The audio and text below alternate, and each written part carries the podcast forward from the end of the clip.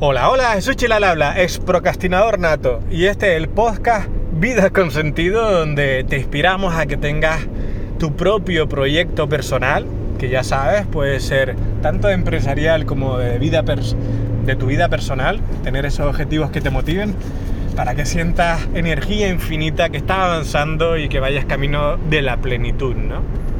Bueno, y seguimos con los capítulos de mentorizados, ¿no?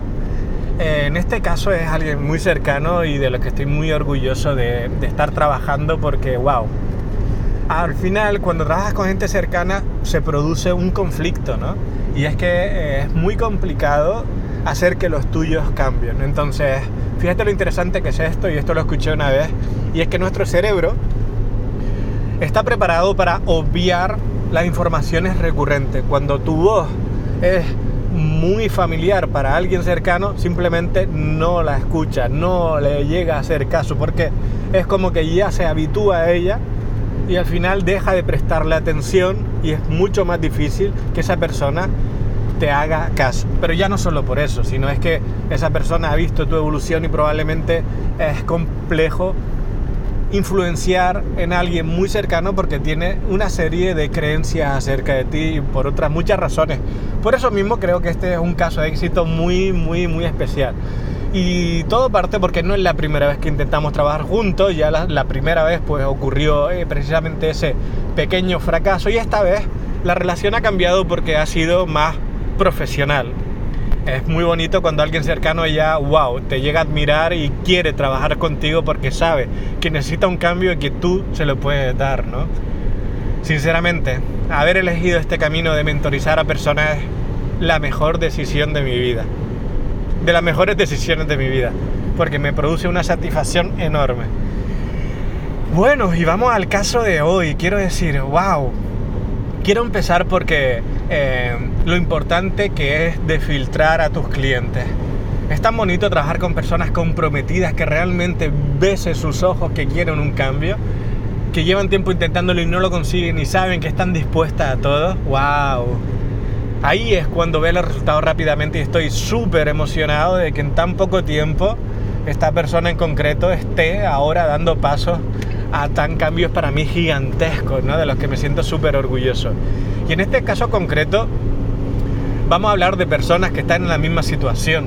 Es muy fácil entrar en piloto automático en tu vida, es muy fácil eh, sentir que no llegas a todo, es muy fácil tener un trabajo, tener una familia que atender eh, y olvidarte de ti, ponerte en segundo, tercero, cuarto lugar y descuidar tu alimentación, descuidar tu estado físico, empezar a perder la energía, no estar bien emocionalmente. Es tan fácil y por eso digo que es un éxito porque nos hemos enfocado principalmente en eso, en lograr que se ponga ella primero y justamente lo difícil que es normalmente y suele ocurrir muchas mejores muchas mujeres tienen ese gen de ser sacrificadas por los demás porque culturalmente es lo que han vivido y es lo que en lo que se han educado y sienten culpabilidad cuando se ponen ellas primero, ¿no?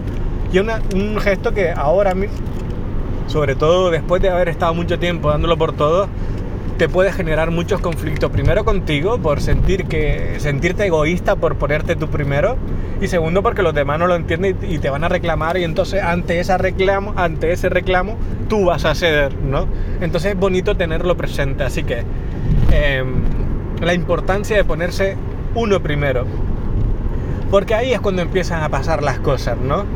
Y ah, no solo eso, sino, ok, en este caso que tiene que cambiar varias áreas para sentirse en plenitud, empezar por una que sean micro éxitos que a la vez hagan que entre en ese círculo virtuoso. Sabemos que el círculo vicioso es cuando eh, entras en una cadena de hacerlo mal y como ya estás haciéndolo mal en un área de tu vida, pasas del resto y empiezas a hacerlo mal en el resto, ¿no?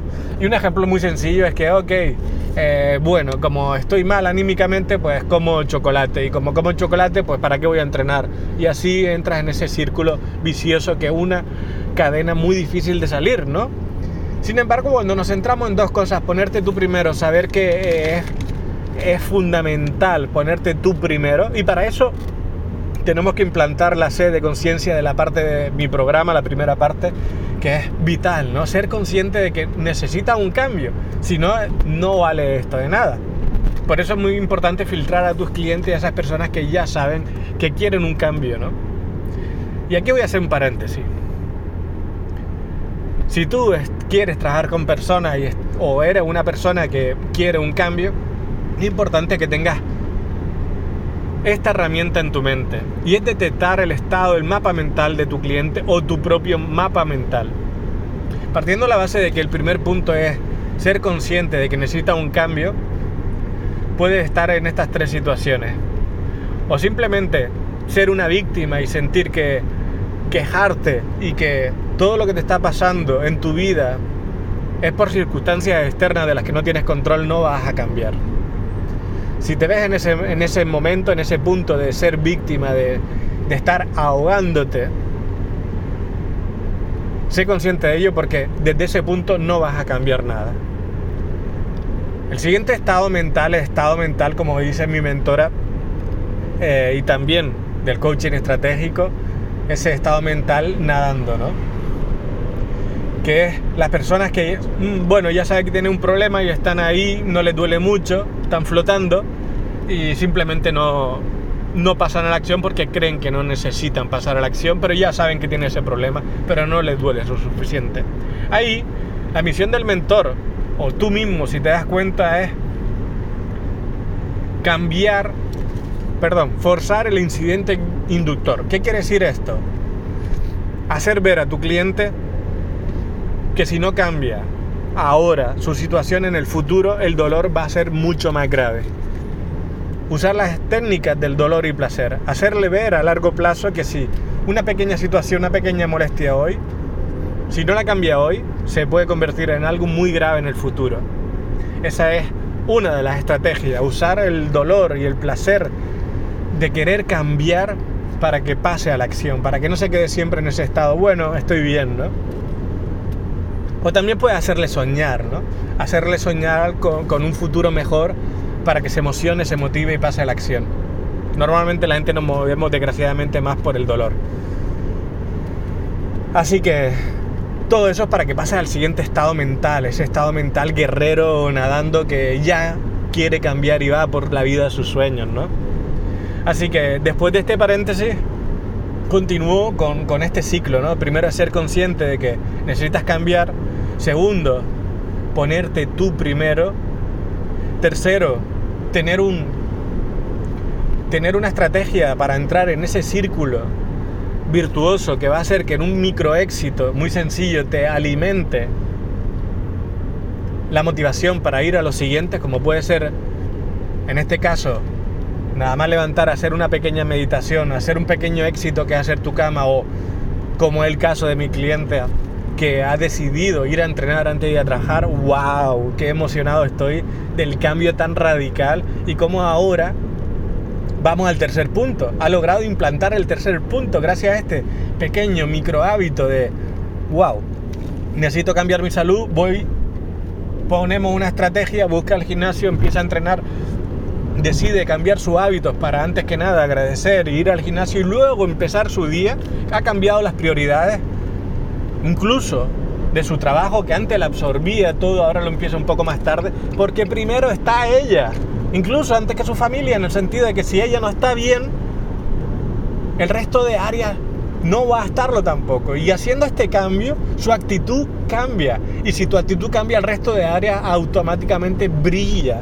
Es todo una cadena que se retroalimenta de ti.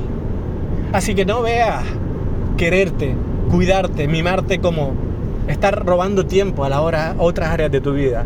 Velo, míralo como que estás llenando el tanque de tu cuerpo de energía, de gasolina, para que el resto de áreas puedan alimentarse de esa área principal.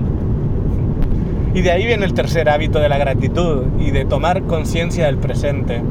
Y es el punto en el que está ahora tan bonito y las anécdotas que me cuenta que ahora cuando va a pedirse un café se para a hablar con el camarero, le da las gracias y empiezan a pasar cosas, empiezan a surgir conversaciones. Ella que se dedica a ventas, pues qué bonito, ¿no?